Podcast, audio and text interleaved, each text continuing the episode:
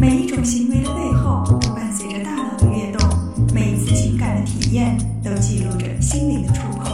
Outside In，探索大脑，理解内心。Outside In，欢迎来到 Outside In，我是冰峰。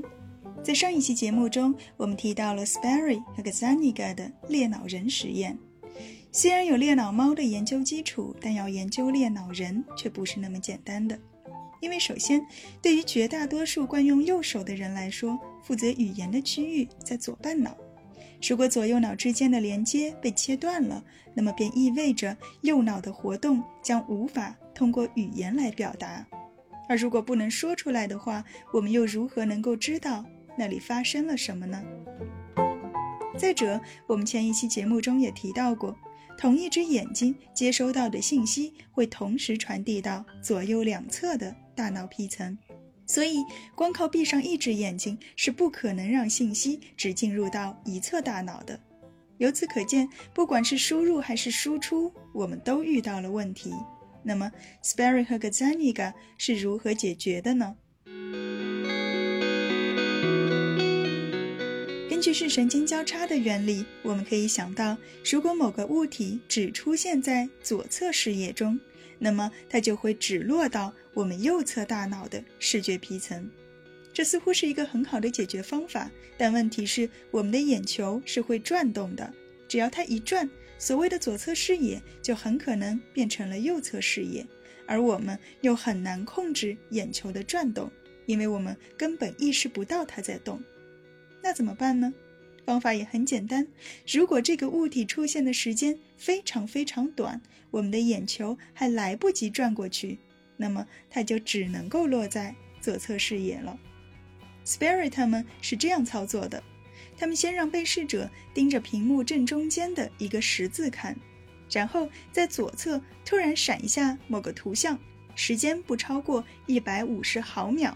这是一个非常短的时间，眼睛根本来不及从刚才的注视点转移过去。这样一来，就可以保证这个图像只会出现在被试者的右侧大脑中。可是，出现在右侧大脑中的图像要如何输出呢？右脑可不会说话呀。Sperry 他们想到的是让左手来画。既然说不出，那就画出来吧。不过，在画的时候，被试者自己是看不到自己画了什么的。他们要把手伸到一块挡板的后面盲画。之所以不能让他们看到自己画的东西，是因为如果看到的话，就会回到我们最初的问题，无法确保左右脑看到不同的东西了。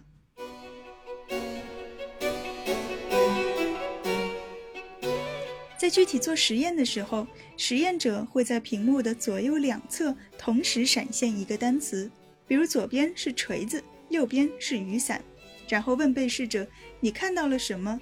他会说：“雨伞。”因为他们负责语言的左侧大脑只能看到右边的雨伞。然后研究者会让他们用左手在屏障后面画出刚才看到的东西，结果他们画了一把锤子。当实验者把画拿到他们面前，并且问：“你画了什么？”的时候，被试者会说：“我画的是锤子。”可是你刚才看到的是什么？是雨伞。那为什么你画了锤子呢？嗯，我也不知道，可能它们长得比较像吧，都是细细长长的。类似的实验，他们做了很多次，包括用左手去触摸放在屏障后面的食物，通过触觉来辨识。而有意思的是，尽管被试者总是做出自相矛盾的答案，可是他们却都喜欢找各种理由来自圆其说，比如锤子和伞长得比较像之类的。所以，尽管大脑分裂了，但在意识层面，他们依然在寻求统一。虽然大多数人的语言中枢是在左脑，但这并不意味着右脑无法理解语言。如果我们只是在屏幕的左侧闪现一个单词，然后问他你看到了什么，他会说什么都没看到。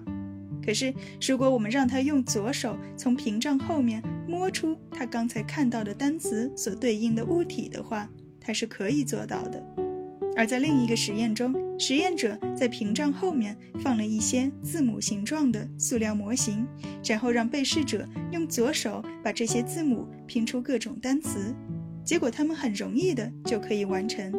可是当实验者问你刚才拼的是什么单词的时候，他们却完全说不上来。不过，在完成一些和空间和形状相关的视觉任务时，左手通常都会比右手表现得更好。这也是为什么我们会说右脑在空间和图像的处理上要优于左脑。而除了视觉刺激外，他们还做了一个非常有趣的关于情绪的实验。他们在被试者的右侧视野内闪现了一张女性的裸体照片，被试者立即笑了起来，说这是裸体照片。然后他们又把这张图在左侧的视野内闪了一下，尽管被试者说什么都没看到。但是他却开始笑了起来，问他为什么笑，他说：“我也不知道。嗯，这个机器好滑稽。”虽然右脑无法描绘出所看到的东西，但他们其实什么都知道。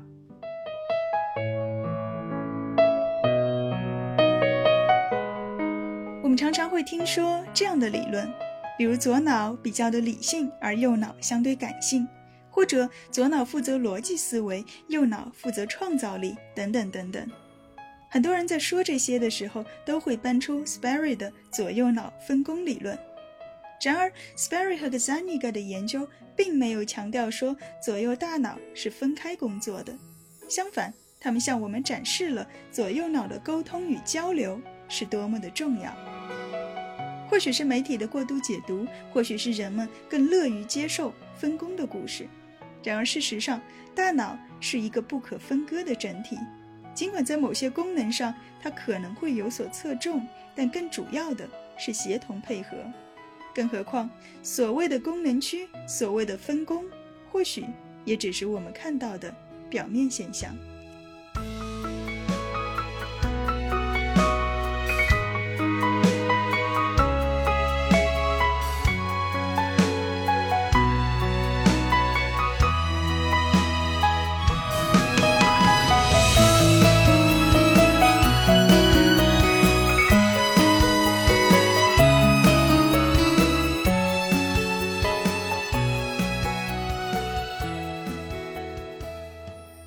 探索大脑理解内心，outside in。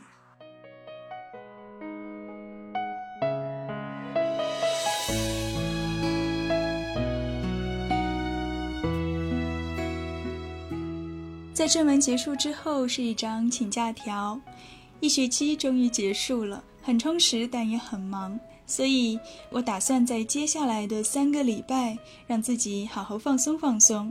下一期的节目预计会在一月十八号更新，而下学期可能会更加的忙碌，因为不仅有课程的内容，还会有毕业论文。另外，我也希望有更多的时间可以去不同的实验室看看。不过，我还是会尽量保证每周更新一期的。谢谢大家，新年快乐！